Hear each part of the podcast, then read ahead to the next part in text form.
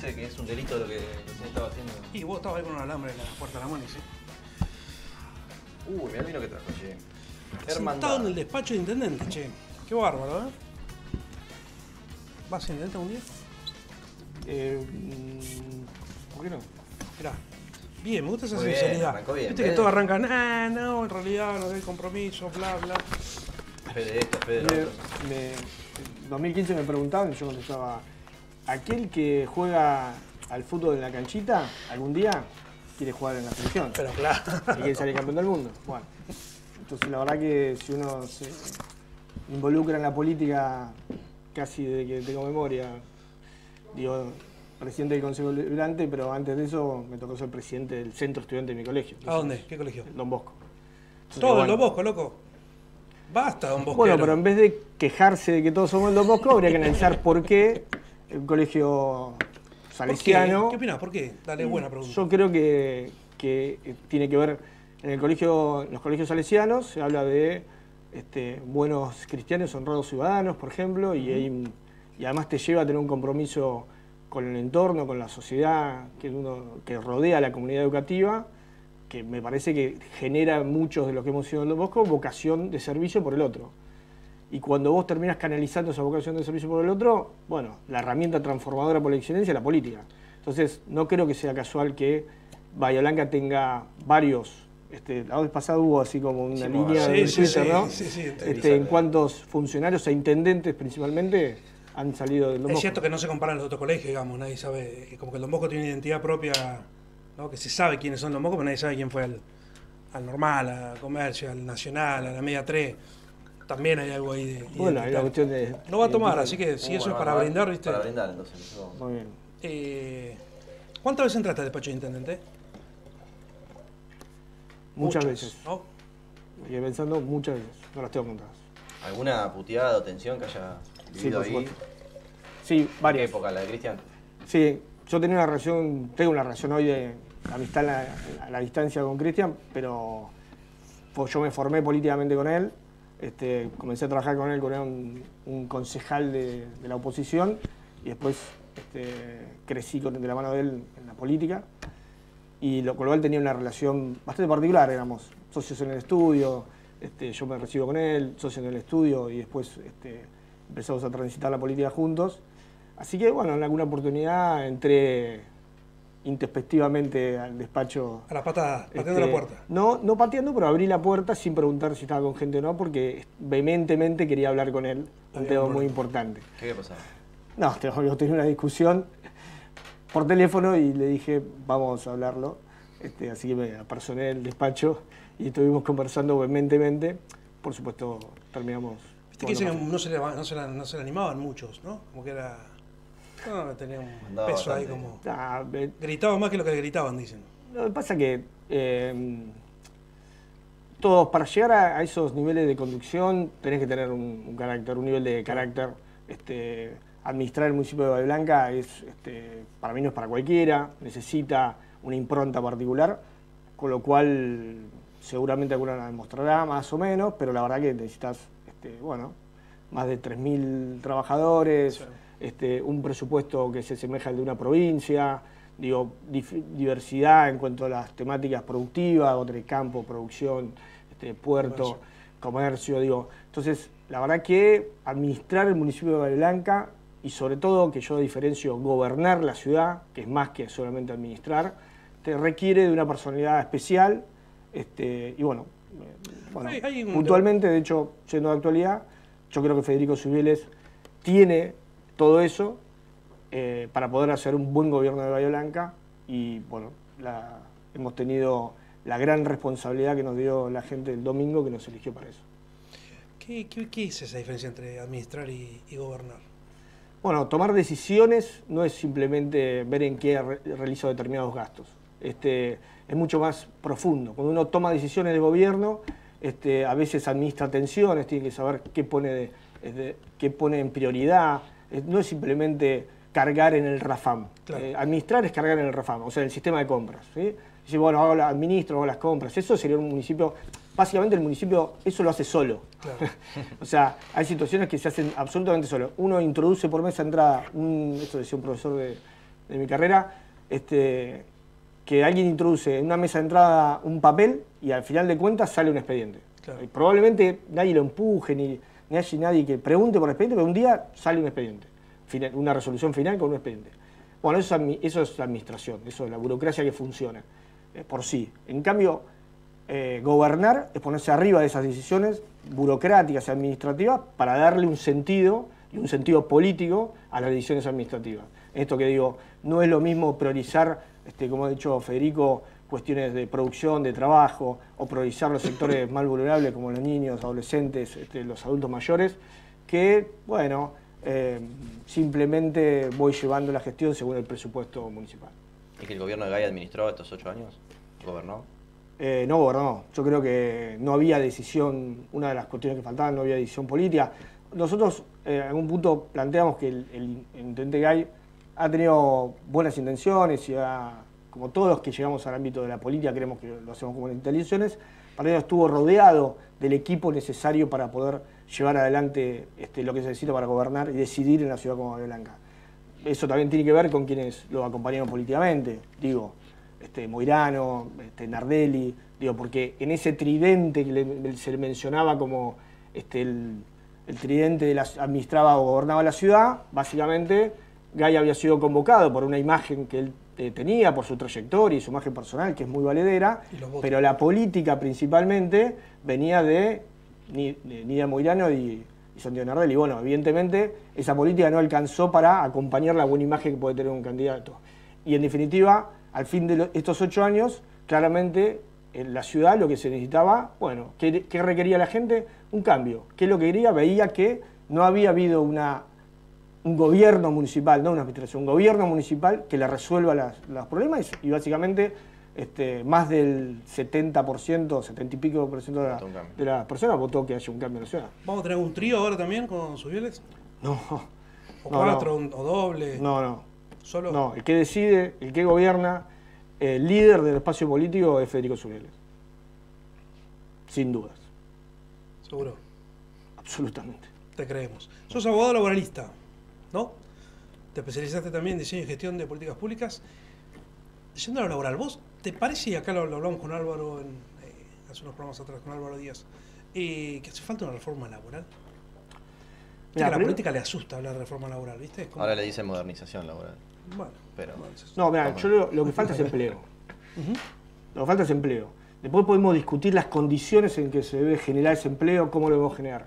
Pero yo, antes de empezar a pensar en una reforma laboral y generar empleo, porque cada vez que hablaron de reforma, modernización, de las leyes laborales, este, porque decían que con eso se iba a conseguir empleo, la verdad que no, su- no sucedió. Hubo flexibilizaciones laborales en, este, en, e- en nuestra historia que no conllevaron a tener mayor empleo. Entonces, lo que hay que trabajar es para que haya mayor empleo. Cuando tengamos mayor cantidad de empleo y empleo de calidad, además, vamos a poder hablar de las condiciones. Y ahí sí creo que hay cosas que como todo sistema y como toda normativa, soy abogado y estoy convencido que toda normativa es mejorable, creo que habrá algunas cuestiones que, que- que modificar. Pero principalmente lo que se necesita en la Argentina es generación de empleo genuino y de calidad. no va de la mano. Digo, no, no, no generas más si pensás algunas cosas. Las, las experiencias no lo plantean. Sí, tal vez haya que de- diferenciar la mega empresa Sí. este, potente, con capacidad de, fuerte de negociación y demás, frente a una pyme. Sí, tal vez a eso claramente este, hasta se cae bastante maduro que hay Sí, diferencias. obvio. Pero siempre en los planteos de modernización termina beneficiando a la gran empresa frente a la pequeña empresa. Pero vos Entonces, pensás, tenés eh, convenios colectivos fuertísimos, hay algunos sectores que tienen convenios que defienden a los trabajadores de manera muy fuerte y otros donde los trabajadores están completamente en bolas. Bueno, Entonces ahí hay, hay No. baches importantes. No, completamente en bola no, porque existe una ley de contrato de trabajo que siempre se intenta modificar. Entonces, para ese trabajador que tal vez no pueda, por las circunstancias, tener un gremio fuerte que lo pueda defender, existe esa ley de contrato de trabajo que es el mínimo que la ley defiende. Y fíjate que cuando hablamos de modernización, lo que intentamos hacer es sacar ese escalón mínimo que la ley de contrato de trabajo. Entonces, ahí es donde yo digo, no, primero analicemos cómo generamos empleo y después discutamos las condiciones. La ley de contrato de trabajo es un piso en el cual no podemos disminuir. Sí, pero también hay flexibilizaciones de hecho, digo, no sé, los pibes de, de Rappi y Pedido Ya, eh, los flacos que están programando para afuera, eh, hay, sectores eh, por ahí tienen mayor o menor protección. Digamos, es cierto, tenés un límite de, de la ley frente a un patrón, pero después hay lógicas nuevas Bien, que las son complejas. Pero eso es diferente. Las lógicas nuevas hay que abordarlas con nuevas formas de, de leyes que lo regulen, sí, es cierto. Pero eso no significa que tenemos que modificar todo un sistema. ¿sí? No, no, no, no. Sí tenemos que dejar, tenemos que abordar nuevas formas de, de- de contratación, seguramente. Claramente la ley de contrato de trabajo frente a un este, repartidor o Sí. lo- lo- lo- como dijiste Rappi, Sí. Eh, creo que no, tal vez no cuadra. Como decís vos, quienes programan para afuera, bueno, lo que pasa es que tampoco tiene una cuestión muy de relación de trabajo, sino que tiene- es una prestación de servicio. Sí. Bastante hemos, hemos hecho capacitaciones, de hecho, conozco el tema de Zona Franca.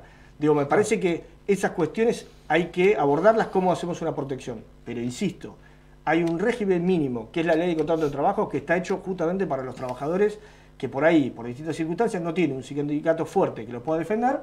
Entonces, la mínima es la ley de contrato de trabajo.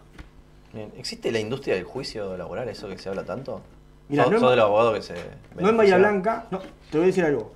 No en Bahía Blanca, de hecho yo eh, estuve, me sentía muy ofendido. Yo entre el 2000, este, 2016 y 2019, o sea, del 15 al 19, yo estuve abocado a la función privada absolutamente, trabajando en mi estudio jurídico, trabajo con gremios, y ese planteo a mí particularmente como abogado me ofendía. De hecho yo planteé cómo podía ser que el Colegio de Abogados no planteara que esto no era cierto. De hecho, después hubo comentarios, porque en ese juicio, en ese juicio de valor, involucraban a los abogados, con lo cual, insisto, me generaba una, una, personal, sí. eh, una cuestión personal. Después hablaban de los, de los jueces, yo decía, perdón, acá hay tres jueces, ¿cuál de los tres jueces están en, en algún negocio? Pues yo no lo conozco. Entonces decía, me parece que cuando se generaliza y se, y se intenta para justificar modificaciones que tenían que ver con la política, porque eso tenía que ver claramente con una cuestión política, este, se terminaba, bueno, eh, generando un daño, digo, en general, al sistema de justicia, que para mí en Bahía Blanca, el sistema de justicia funciona bien, siempre mejorable, este, pueden faltar cosas, pero la administración de justicia de Bahía Blanca es buena. Bueno, volviendo a Cristian, Brainstein, vos arrancaste con él. Eh, ¿Cómo crees que lo recuerdan los obenses a, a Brainstein? Creo que todavía les dura el enojo porque se fue. ¿Sí? Yo creo que era, fue, para mí, el mejor gobierno, el mejor gobierno que tuvo Bahía Blanca y que por eso mismo generó un enojo muy grande que ya sea, que se haya ido de Bahía. Si fuese un intendente que nadie lo quería, básicamente nadie hubiese dicho nada porque se, iba. Para mí es una muy buena gestión, tomó una decisión este, que la hemos al día de hoy la seguimos discutiendo de la amistad, este, para mí equivocada, pensando que eh, bueno, iba a construir, seguir construyendo este, cosas para Bahía Blanca y para la provincia de Buenos desde un ámbito de responsabilidad con el Ministerio de Producción. ¿No viene a Bahía? No, ¿Será no que viene venga a a Bahía. Asociación Ilícita? No, no viene a Bahía, no, no tiene familiares, no han quedado familiares. Este, su- sus papás fallecieron, su tía Sí, falleció, sí. no tiene familiares y la No verdad tiene que no tiene nada que lo ate a la ciudad. ¿Y ¿Cuál fue tu relación después de que se fue del país? Él en 2015, después de que Scioli pierde el balotaje, se, se fue. Sí, él ya tenía decidido vivir en Europa y mm, tiene su raigambre por sus antepasados este, alemanes y había decidido radicarse en Alemania con la familia. Continuó una relación de amistad a la distancia, como, con las dificultades que eso puede implicar, pero que tenemos una buena relación en- en- a la distancia. Vos estuviste en legal y técnica, en, o no sé cómo se llamaría en ese momento, pero digo, en legales de Legal la y MUNI. Eh, pasa todo o mucho por esa oficina, ¿no? Eh, si alguien hace algo turbio, algo raro, ¿se ve en esa oficina o no? Vos, sí, te- vos- Central, digo, en el... en el- Eh, hay varios puntos. Economía, este, el área de economía, el área de legal y técnica, son como algunos puntos centrales en el, en el- en el control de la gestión. Sí. Este, la verdad que es un área, en ese momento, era un área muy particular porque lo que hacía era control- el control de firma, de legalidad de firma del intendente. Así que, Bien. y antes había estado el doctor Iván Budassi, con lo cual cuando Budassi se fue me quedo a cargo. Es una tarea que la única manera de reemplazarla es que estuviese las, de las, no sé, del tiempo que estuve Iván, yo tenía que estar el doble, ¿no? Claro. Así que estaba mucho tiempo, mucho tiempo adentro de- del municipio con esa tarea de, de control de legalidad y control de firma. Y pasan cosas ahí, digo, se ve, che, mira, esto sí, esto no, pum, por acá no. ¿Cómo es el control? ¿Cómo se cuida un intendente, la firma de intendente que dicen todos? Bueno, básicamente eh, los expedientes administrativos tienen circuitos. Sí. eh, que depende, depende qué- para qué es el expediente, ¿no? Si una compra, por ejemplo. ya tiene otros controles, ¿sí? si, si está bien o mal, si el procedimiento administrativo de licitación pública, por ejemplo, ha cumplido con los plazos, con los requisitos, si se ha- tiene todo un control que va por varias áreas. Este, hay personal administrativo que también tiene responsabilidad, el jefe de compras tiene responsabilidad este, de hecho personal y es, un, es una persona de carrera que no se puede mo- mover excepto que el- con acuerdo del Consejo, Claro. del Consejo Liberante, con lo cual no es alguien que se pueda mover a dedo. Digo, hay toda una estructura administrativa que a veces esa burocracia que se denomina y que, que a veces retarda la gestión, Sí. bueno, en realidad mucha de esa burocracia tiene que ver con los controles, ¿sí?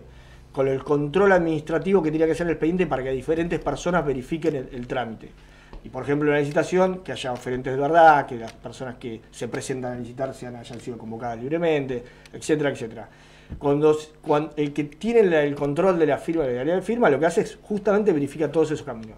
Verifica que haya pasado por las áreas Por que tiene que pasar, verifica que haya tenido los controles que tiene que tener, que haya tenido los dictámenes de las distintas áreas diciendo, dando el visto bueno de haber cumplido con los requisitos, y finalmente el, el- el último es el que revisa que todo se haya cumplido y le deja el expediente para que el intendente firme. Por eso, vos tenés que confiar en que esos pasos, No, cuando ves que sucedieron, digamos, fueron. no, uno, el, el- el que está en esa área no confía, verifica. Verifica que los pasos esos se han cumplido y después, eh, y finalmente, le, o sea, le arriba, o sea, le lleva, lleva el Sí, expediente sí. para que el intendente firme, ¿no? Está bien. Difícilmente el intendente este, podría eh, verificar esto todo, Claro. o sea, podrá hacer un control de determinados expedientes, él mismo, saber lo que firma, por supuesto, pero mirar expediente y revisarle el requisito uno por uno, por supuesto que eso lo hace un funcionario este, en todo ámbito administrativo y un funcionario que se encarga de eso. Bien. Le cuida la espalda, entonces. Y sí. Bueno, antes de seguir, eh, a ver si los amigos de Santiago se juegan y ponen, nos mandan una copa. Ah, me olvidé, perdón. Sí,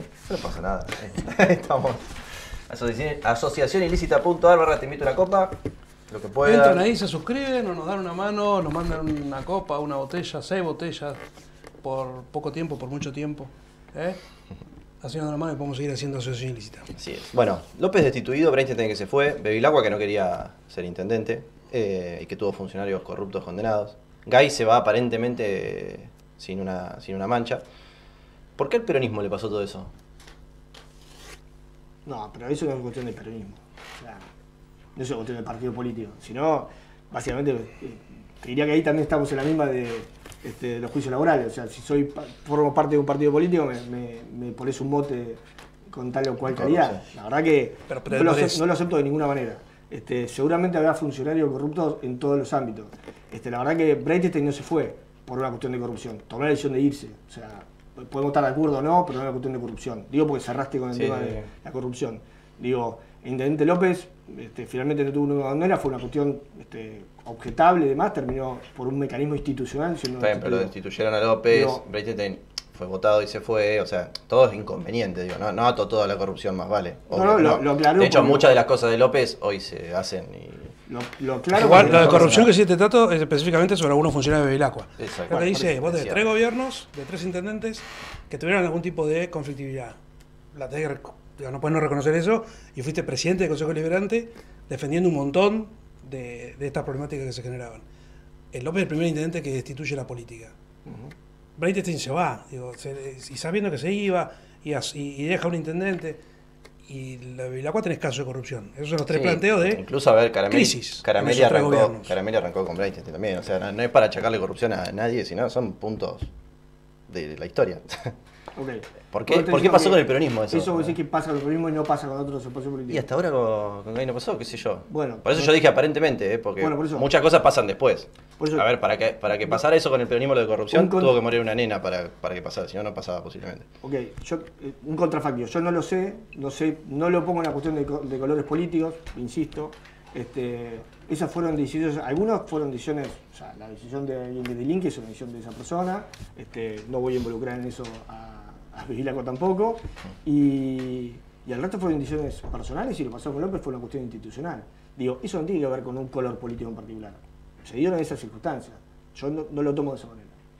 ¿No te parece que les, co- les costó gobernar? Eh, ¿En qué sentido costó? ¿En este que estamos hablando? No. No, ¿No, a te ver parece importante estas cosas? No, no, no, que no. sucedieron en estos tres gobiernos. No, yo no digo importante, casos de corrupción son importantes. La decisión de Brenstein que no fue compartida por la ciudadanía que lo ha acompañado no es un tema menor. Digo, pero yo tuve, formé parte de una gestión en la gestión de Cristian. La verdad que se gestionó muy bien. Después, insisto, tomó la decisión de irse, pero la gestión este, no costó. La gestión fluía, de- tomaba decisiones, este, construyó acceso a la ciudad, una terminal de ómnibus, el aeropuerto, digo, este, el, el monumento de Milstein, digo, no sé, un montón de cosas te puedo recordar de que voy recorres la ciudad y te puedo decir cosas que hicieron en la- en aquella gestión que recuerdo que se fue en 2011, o sea, hace 12 años, ¿sí? Este, que terminó la gestión de, de Breitstein y todavía sigue estando en el medio de la escena, todavía se lo menciona por algunas cuestiones, este, mucho más que lo se lo menciona, por ejemplo, a Vilacua, y te diría que va a ser mucho más lo que se va a mencionar a Gay, por lo que significó el volumen de la gestión del Breitstein. Seguramente, y acá pongo un voto de confianza, para con quien venimos trabajando también de hace tiempo, que, es Federico Subieles. Porque la diferencia de Federico Subieles frente a esta cuestión es que es una de las personas que conozco que tiene ganas de gobernar como no le vi a nadie. O sea, si yo tengo que ver algo que me convocó hace ya ocho años atrás a conformar un nuevo espacio político para, que, para gobernar la ciudad, es que las ganas que tenía Federico Subieles de representar a los vecinos de Blanca. De verdad me motivó mucho. Este, yo no habíamos estado en espacios políticos diferentes, en el mismo sector político, pero hasta habíamos estado enfrentados en elecciones, y sin embargo, esa vocación que tenía por la ciudad, que, hizo que decidiera este, tomar riesgo como no ir por una renovación en el, en el Senado, sino ir a la candidatura, cuando los números inicialmente no daban, sí. cuando empezó en una interna que creía que nadie que no podía ganar y sin embargo se ganó, cuando planteó este, la posibilidad, que lo, lo mencionó acá, irse a otro espacio después del 2019, haber perdido, a pesar de hacer una tremenda elección, decide este, quedarse en Bahía cuando podía haber tenido posibilidades de, de De la provincia, o irse a otros ámbitos provinciales nacionales. Digo, la verdad que esa este, convicción, esas ganas que, que tiene este, Federico son fundamentales al momento de gobernar. Porque gobernar ciudad Blanca, lo dije al principio, es sumamente difícil. Y principalmente lo que hay que tener es mucha convicción, mucha gana este, para hacerse cargo de los problemas de la ciudad, dejar de decir, no, esto es un problema de, gestión provincial, esto es un problema de la nación, sino decir, bueno, esto es un problema del vecino bahiense, a mí me dijeron para representarlo y yo soy el que tengo que ir a golpear la puerta de la nación o de la provincia para tener soluciones.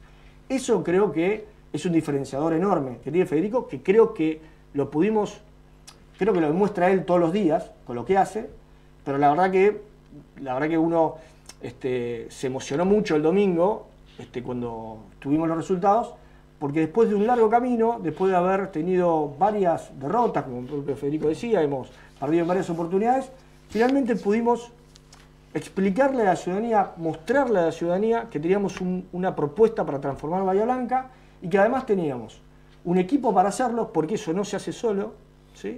y además en la cabeza un, un líder capaz, con experiencia, probada ahora en el último tiempo en el puerto, además de toda su trayectoria, que podía llevar adelante esas transformaciones. Y a partir de ahora, un desafío tremendo que tenemos por delante. Pero bueno, inicio con esto. Inicio con este, Federico Subiles este, tomando un café y donde yo podía ver a alguien que estaba, bueno, con una energía extraordinaria por querer representar a los vecinos de Blanca. ¿Y eso te dan ganas o te dan ganas de salir corriendo? De laburar 24 horas por día, estar al palo. No, al contrario, me encanta. Cuatro años Nos ge- mínimo. Nos genera este, a quienes. Es que la, la gestión política, No te puedes ir de Eh, vacaciones. la, la verdad que la gestión política, lo que tiene que ver cuando vos llegás un momento a, a gobernar una ciudad, es 24-7 de verdad. Después este, podrás tener algunos momentos este, para poder descansar, pero la realidad es que 24-7, el funcionario que asume la responsabilidad de gobernar la ciudad, este, los problemas de los vecinos no se detienen nunca. Eh, es un desafío enorme y, tenés que tener las ganas que tiene, que tiene Federico y para seguirlo Federico tenés que tener esas ganas también. Este, porque los teléfonos no dejan de sonar, porque Federico te manda un mensaje a las 5 de la mañana. Digo, eso no se detiene. ¿sí? Eh, y así que los funcionarios que, que- nos sumamos a la gestión, vamos a tener esa misma impronta, porque bueno, es la, es la que le impone es el eh, Federico, que es el intendente electo. ¿Qué es el peronismo entonces? Contanos, así relajado un poco, estás enojado. Eh, no, no estoy enojado. No, Estoy- no, la verdad que estoy. eh, Se enojó conmigo. No, no, para nada, no. Este, no, sí estoy, no, no estoy de acuerdo le ha pasado, de hecho, me pasó a mí en algún momento, este, mi trayectoria, vida universitaria, este, era como si, si era periodista no podía estudiar en universidad, era una cosa media que me pasó. O sea, y esa situación sí me generó mucho enojo y, en ese momento este, redoblar la apuesta de querer involucrarnos. Nosotros con un grupo de amigos post, eh, post 2001, eh, amigos que venían de la Acción Católica, otros que venían de, movimientos salesianos y otros que venían de militancia universitaria, empezamos a trabajar en querer transformar la, política con calidad. Y, entendíamos que la transformación era involucrándonos. Y este era el desafío. Por eso ahora cuando se volvió a dar esta discusión, que ahora está, el, que se vayan todos, el planteo es, no, no, no se cambia con que se vayan todos, no se cambia con que se vayan todos. En aquel momento decíamos siempre se termina encima porque además siempre se, se terminan quedando los que sacan rédito.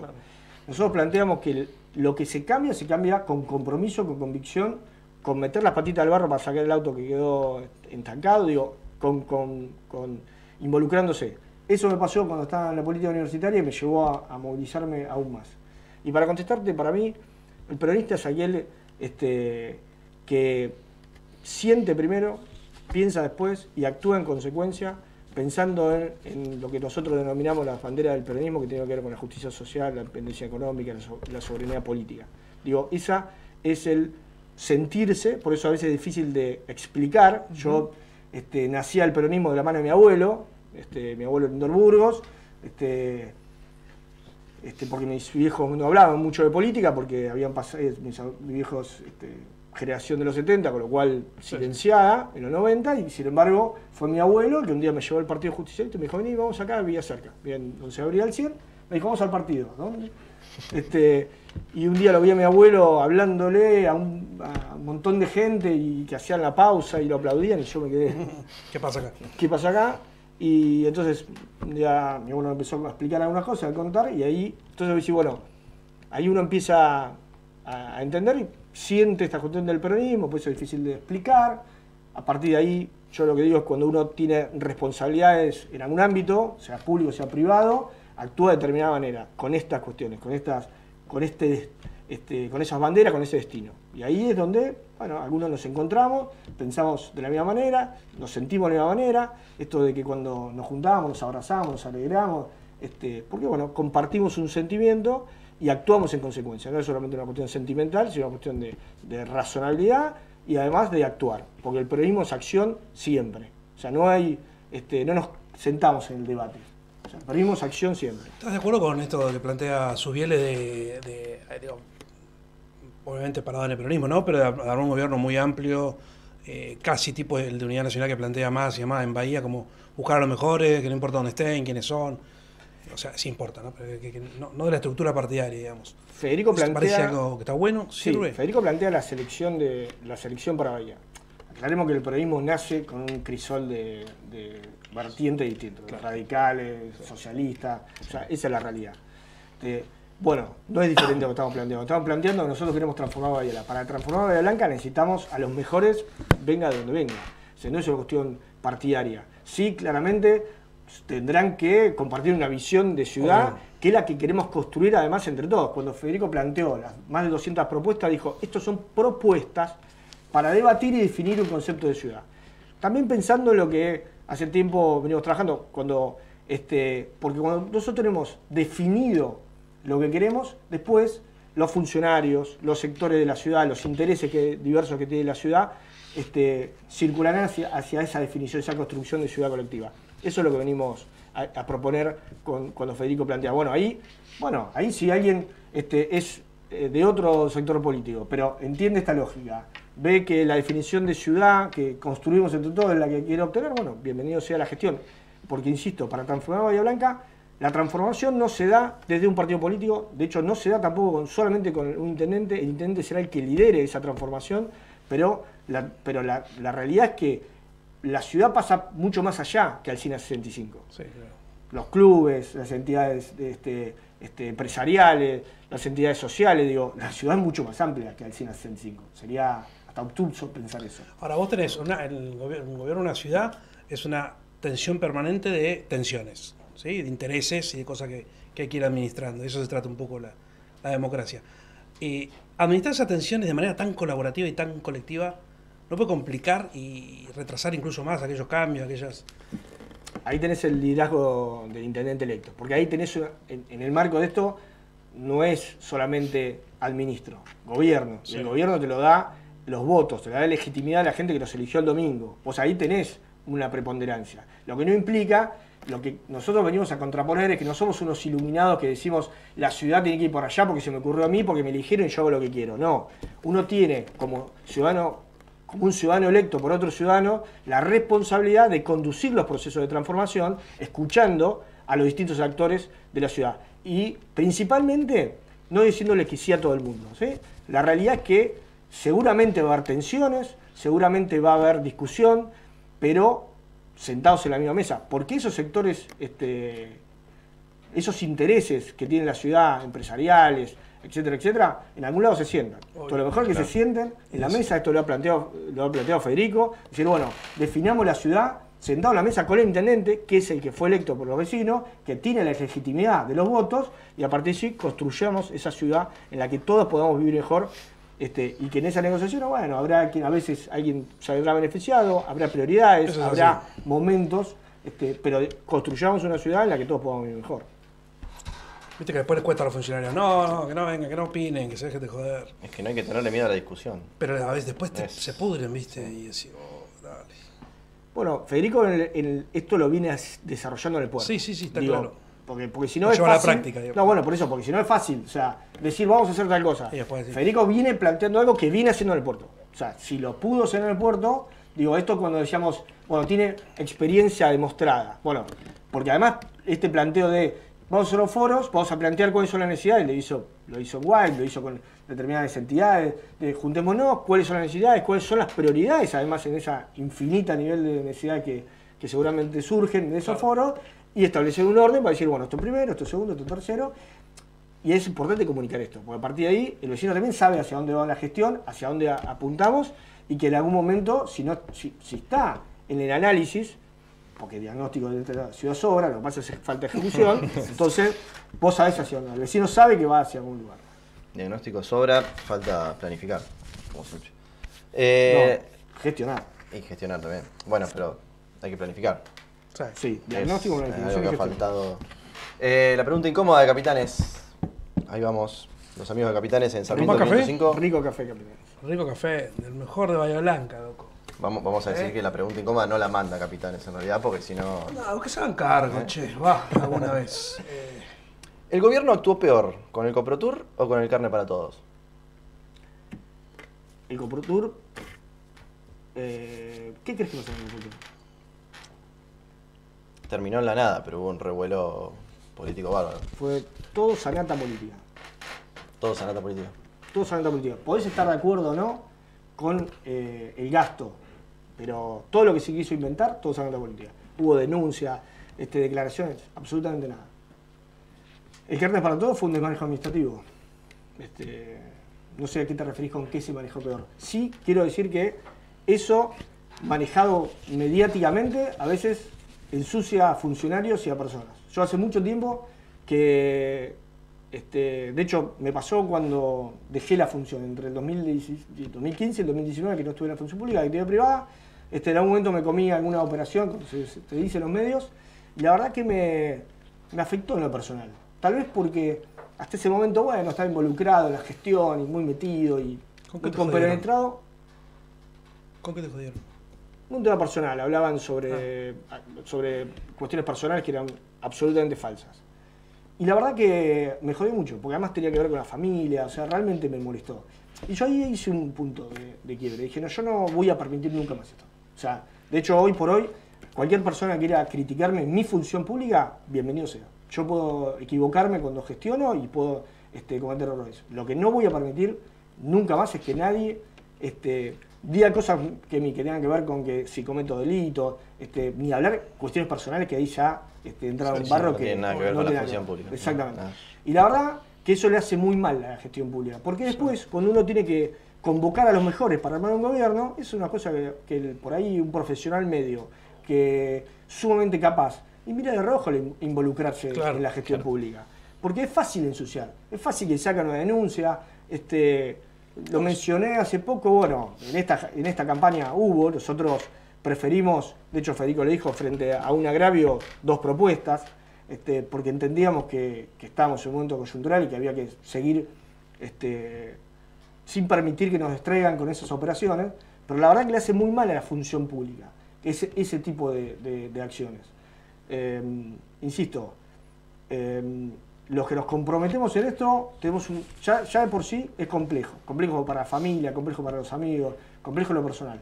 Pero me parece que tiene que haber, absolutamente tiene que haber límites, estoy convencido que tiene que haber límites. ¿Es, cada, ¿Es, cada, vez más complejo meterse en política? ¿Lo ves así? O sea, vos cuando le decís a tu familia voy a volver con Federico o lo que sea, a encarar otro proyecto político y eso, ¿es complejo? Mirá, Entiendo que para alguien que viene afuera... Para alguien que viene afuera es sumamente complejo, sí. Para quienes arrancamos por ahí más de pie, después nos involucramos, eh, la familia paga costos. Claramente la familia, los amigos, las parejas, este, los hijos, pagan costos, sí. Este, no, no es gratis involucrarse en, el ámbito público, este, porque bueno, te, te expones, ¿no? Cuando te pones siempre pasa esto, te expones. Eh, lo vale para quienes nos hacemos vocacionalmente sin cassette, ¿no? Sin cassette, sí, sin cassette. Me fui en el, cuando me fui en el 2015 a la actividad privada, este, un momento seguí vinculado y escuchaba radio y mandaba mensajes. y en un momento, viste, apagué. Apagué porque necesitaba, este, necesitaba desenchufar y apagué. Sí, me hizo muy bien. Por la familia, por lo mío personal, por las, este, las prioridades. Me hizo bien acomodar la cabeza y, entender. Y, y actividad privada 100% y entender este, de, otro, de otro lugar absolutamente, pero también entender la política vista de otro lugar. Y, pero después pasé un momento que, o sea, había una cuestión que no, no podía evitar este, volver a de a poco involucrarme. Entonces aparecieron los primeros cafés. la sensación de vacío que empieza y, hay que llenarla una vez. Exactamente, que te moviliza, que yo, usted es periodista, podés hacer otra cosa, pero en el fondo querés estar acá, querés estar este, en la radio o frente a la cámara. Bueno, este, quienes vocacionalmente nos involucramos en política desde muy chicos, a mí me pasó eso y estoy seguro que les pasa a muchos. Este, y finalmente después apareció... Esa eh, con Federico. Apareció Federico a, llenar ese vacío que necesitaba para seguir para volver. ¿Sabes que Guy siempre dice que él le costaba conseguir funcionarios del sector privado, por esto que decís vos, muchos diciendo no, no quiero, no quiero meterme ni en pedo, y por la guita, como que se cobra mucho menos siendo funcionario que, que la actividad privada que eran dos condicionantes cada vez que encaraba algún, no sé si le va a pasar o no, si le estará pasando a Federico o a ustedes ahora, en esa búsqueda, digamos. De, en realidad, durante este tiempo, Federico ha eh, sumado un montón de, personas para, aportar a la gestión este, en este proceso que hicimos en la conformación de la propuesta para la ciudad. Este, a partir de allí, hay quienes, pero espera, igual hay quienes nos han dicho, yo voy a seguir aportando, pero prefiero trabajar desde afuera y aportarte y asesorarte y estar, pero hoy no es mi momento. o sea, hay veces que han dicho, vea, yo pasé, o quienes han estado en la función pública que por ahí están este, hoy dedicados a la actividad 100% privada y no están con, este, sienten este, el compromiso porque Federico los convocó, porque lo escuchamos, porque hemos trabajado las propuestas, este, pero bueno, la realidad es que el funcionario para involucrarse en el ámbito de la política, o sea, el ciudadano común que se debe involucrar, tiene que tener algo particular que lo llame, que lo motive. Este, no es solamente un, no es un sueldo, este, es algo más, es algo, es algo vocacional. Este, es... medio, medio chapa tiene que estar alguno también, ¿viste? Medio... Pero lo que pasa es que a mí, me tocó, eh, pero te digo cosas de satisfacción estaba en Secretaría de la Técnica trabajando con Iván Budassi y le eché un tema a Iván y Iván tenía 10.000 y me dijo, karate este. Este tema que nadie sabía resolver era la escuela, la escuela San Roque, que se fundía, cerraba. Mi viejo trabajaba en la escuela San Roque, así que yo la conocía muy bien. Así que dije, me gusta este expediente. Agarré ese expediente y una escuela que el centro comunitario estaba para cerrarla, literalmente tenía 70 alumnos. La matrícula era 70 alumnos, 2008. 2008, 70 alumnos. Nos pusimos a trabajar si podíamos crear una escuela, una escuela de oficio, escuela municipal. Y todo el mundo decía que no se podía. No se puede, no se puede, no se puede. Y uh, si algo aprendí es, es, que la frase, en la gestión hay que olvidarse, no, no se puede. O sea, hay que sacarse de la cabeza el chip de no se puede, te lo tenés que sacar de la cabeza. Y ver cómo. Exactamente. Vos, cuando tenés que solucionar un problema, es cómo. buscarle la vuelta para solucionarlo. Y creamos la Escuela Municipal de Oficio, este, digo creamos porque lo hicimos con este, yo, Flavio Fuente, o sea, lo hicimos administrativamente, para después, este, obviamente, la que gestionó, pero ese año tenía 70 alumnos, al año siguiente tenía 1100. Cualquiera. O sea, eso implicó. Entonces vos decís, era yo te lo cuento con orgullo. yo te lo cuento, exactamente, yo te lo cuento con orgullo. O sea, entonces, ¿yo qué hacía ahí? Y bueno, esa es transformación. Bueno, sobre todo los gobiernos locales. Formar parte, yo defiendo mucho el tema de la democracia local, porque desde lo local vos la transformación es como automática. O sea, por supuesto que nunca me ha tocado estar en otros ámbitos a nivel. Hoy toco sí la provincia, o sea, tengo un cargo provincial, pero en realidad es muy local, porque la zona está ahí. ¿viste? Pero lo que digo es que a veces cuando uno arma una política nacional, bueno, este, por ahí está buena, difícilmente veas tan inmediato lo Claro, claro. Desde la, desde la democracia local pasan dos cosas, para mí muy importantes. Dos cosas. Una, este, que tiene que ver con la proximidad del concejal, del intendente y sus funcionarios para con el vecino. O sea, eso es el, la democracia más directa que tenemos es los municipios. Entonces, hoy uno puede elegir sabiendo, yo estoy convencido que el corte de boleta que tiene Federico es porque lo conoce a Federico. O sea, el corte de boleta que tiene Federico, que nos hace ganar, es por Federico. Por Federico Subiele, bahiense, es que basquetbolista, que vive en el mismo barrio que se crió, este, que tiene experiencia, que lo vimos, que lo llamaron para la confederación de básquet. Digo, votaron a Federico, e, esa cuestión local. Y que hoy si no le damos la respuesta que, empezamos a, construir, te van a ir a buscar, te van a decir, che, Federico, te van a dar el timbre, pues Federico, esa cercanía lo defiendo mucho, porque puedes saber exactamente quién es. ¿Quién es el candidato 1, Álvaro? ¿Quién es la 2? Digo, sabes exactamente los, candidatos concejales quiénes son, y lo mismo van a conocer los funcionarios, quiénes son los funcionarios. Eso por un lado, por eso defiendo mucho el local. Y lo otro es la gestión. Cuando vos generas una transformación como esta que te menciono, es automática, lo ves la, la realización. O sea, desde el territorio. Es, este, la verdad que para los funcionarios que logran esta gestión transformadora, bueno, eso es lo que se lleva. La realidad que los funcionarios se llevan eso. Yo lo recuerdo que tengo en la gestión es haber hecho algunas cosas, encima de la Secretaría de la Técnica, que lo podía hacer era revisar papeles. Cuando me llegó este desafío, no puedes hacer nada. Yo con sonrisa, ¿me entendés? Digo, porque después era este, bueno, revisar cosas, ver que esté todo bien, hacer más cuestiones de control.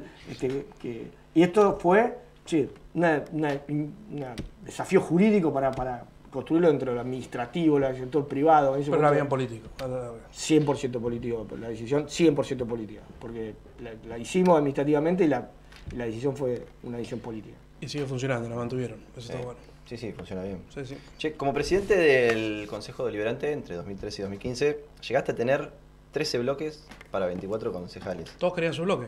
Todos querían, había varios monobloques, estaba Luma Sartor, Cívica Radical, Mendoza, bueno.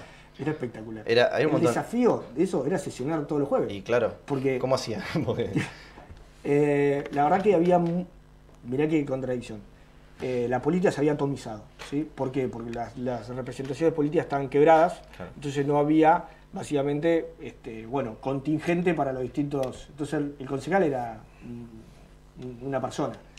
Pero al, mismo tiempo, sabes que había mucho diálogo. Yo es el día de hoy que tomo café con Raúl Hoff, tomo café con, con Aloma, este, me quedo charlando, me encuentro con Tucho, Ursino, digo, hablo con de la oposición, ¿eh? por supuesto que este, bueno, sí, contacto con, con, quien son sus compañeros, pero digo, porque había, bueno, ayude, digo, porque había muchos, eh, no sé, Lisa, me, me sigo acordando con quienes discutía mucho, debatía mucho, pero al momento de sentarnos y, organizarnos para sesionar, bueno, había mucho diálogo.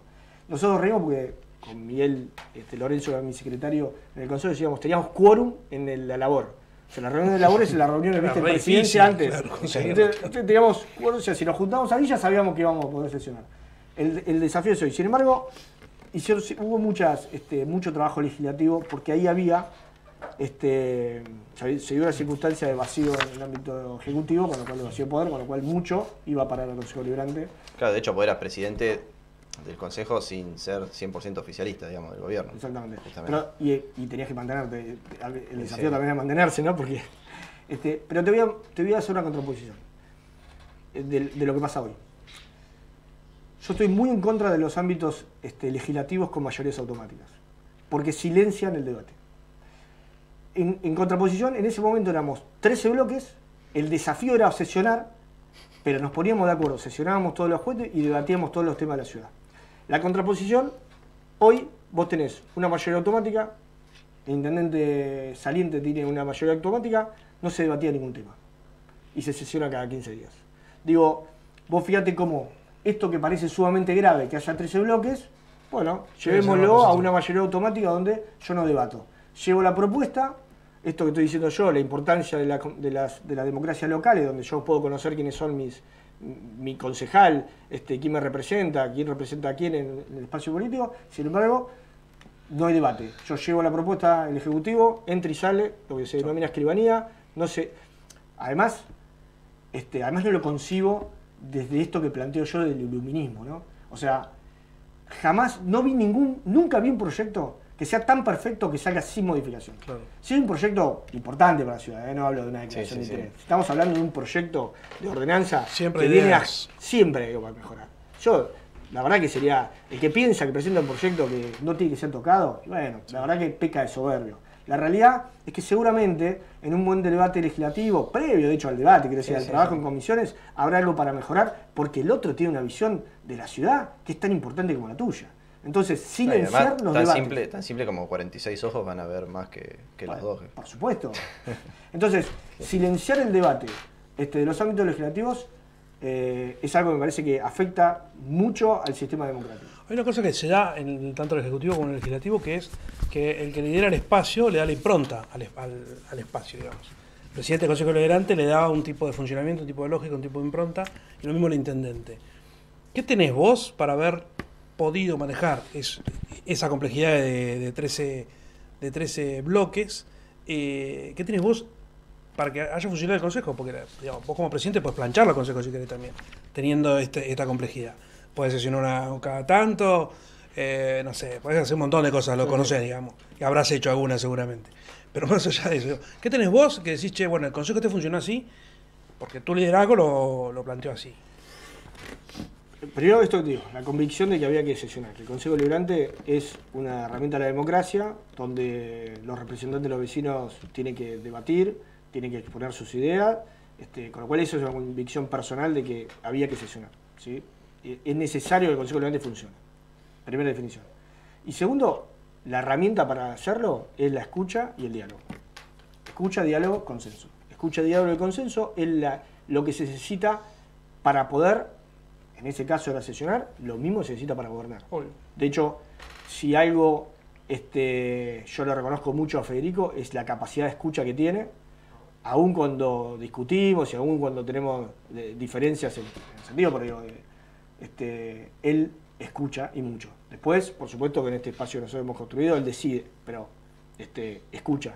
Y es muy importante. Para lograr consenso vos tenés que escuchar al otro. Primero, lo tenés que escuchar, evaluarlo según lo que vos pensás, opinás y construir entre los dos el consenso. Si no escuchás, no hay consenso. Entonces por eso digo que la escucha, el diálogo, para lograr el consenso es la herramienta que en lo personal utilicé convencido, convencido que el Consejo Delante tiene que funcionar. ¿Eso te lo dio el salesianismo? Eh, tal vez eh, los salesianos hablan de eh, escuela, familia, comunidad. ¿no? bueno, yo creo que es eso. es por supuesto que tengo una formación este, salesiana, este, pero seguramente tendrá que ver con lo, con mamado en mi, familia y bueno, la comunidad entera, ¿no? Que vaya, porque esto también lo planteamos con Federico, Bahía también es de esto, ¿eh? O sea, Bahía es de una ciudad donde hay este, bueno, esta posibilidad, que yo hoy siga conversando con, este, muchos concejales que fueron este, opositores en aquel momento, y sin embargo, este, con el tiempo lo que hay es, bueno, respeto mutuo, este, diálogo. ¿Hay con alguien que no hablas? ¿Alguno se enojó? Viste a veces la política es complicada. ¿Sabes que no? Pero no, lo digo, capaz que capaz que capaz que me, no te odia a nadie, capaz que estás negando. No, no, no, que me odie, que a otro me odie, puede ser. Yo no odio a nadie. Odiar yo no odio a nadie. Este no es un sentimiento que de ninguna manera tengo.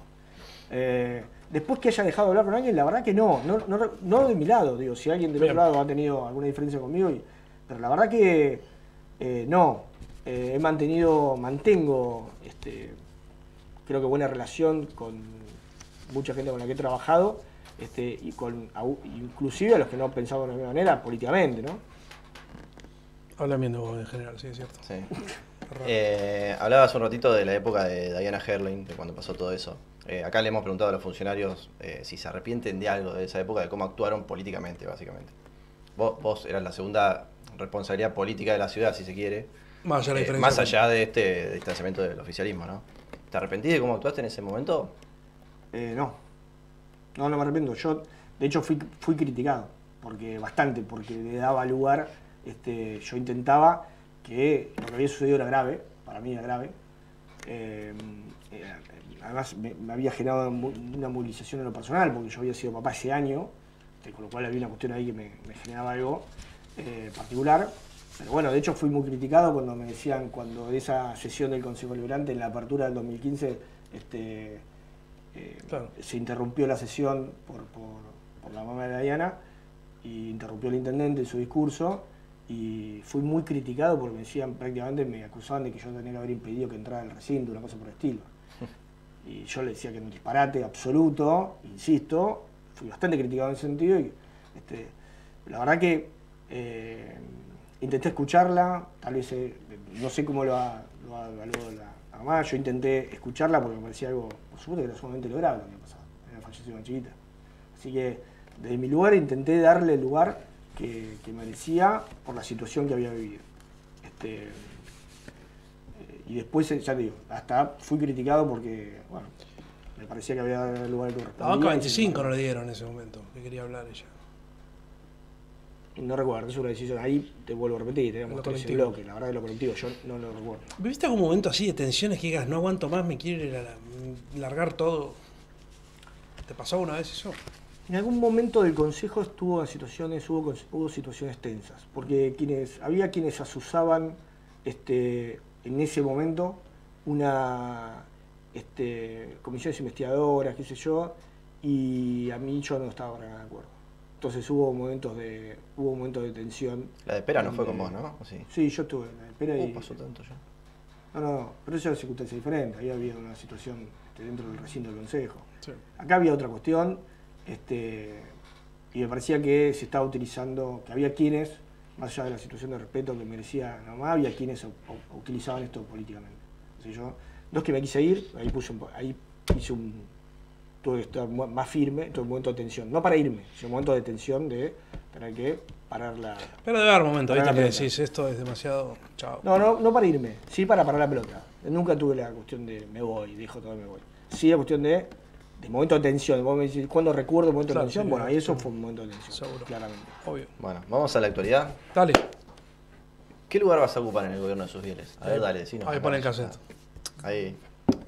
No, no, hoy estoy ocupando un rol muy importante que es el de, el de, trans- de la transición, lo que se denomina transición, que vamos a traducirlo en realidad. ¿Qué es la transición? La transición es justamente evitar que porque haya un cambio de intendente y un cambio de funcionarios consecuentemente, las prestaciones de los servicios se vean interrumpidas.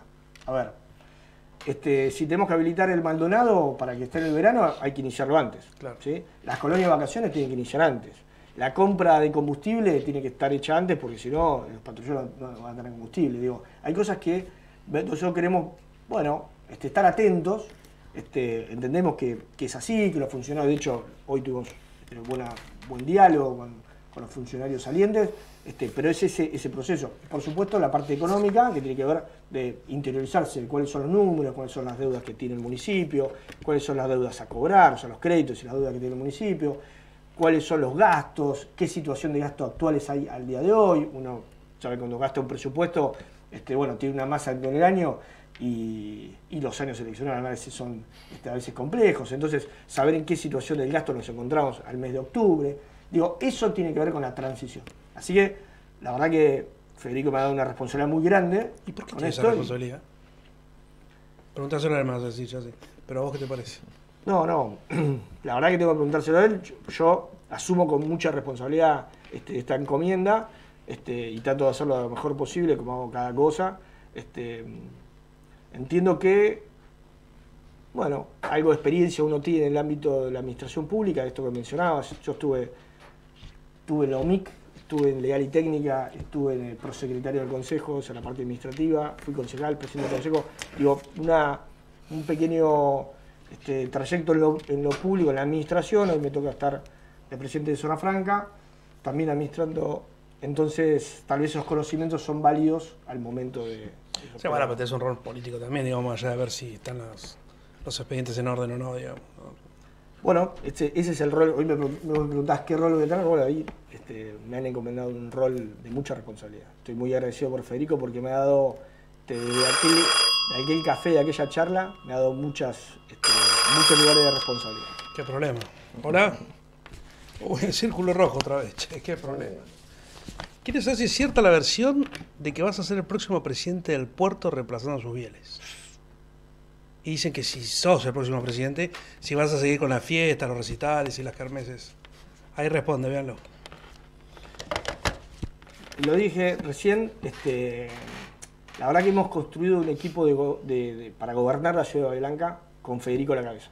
Eh, yo estoy agradecido con Federico porque me dio la oportunidad, como lo mencioné, 2015, este, me fui a la actividad privada, traté de desenchufarme, en algún momento la vocación este, no me dejaba quieto y apareció este, un tipo con las ganas, con este, la energía de poder asumir una responsabilidad que era construir de cero un espacio político en Bahía Blanca.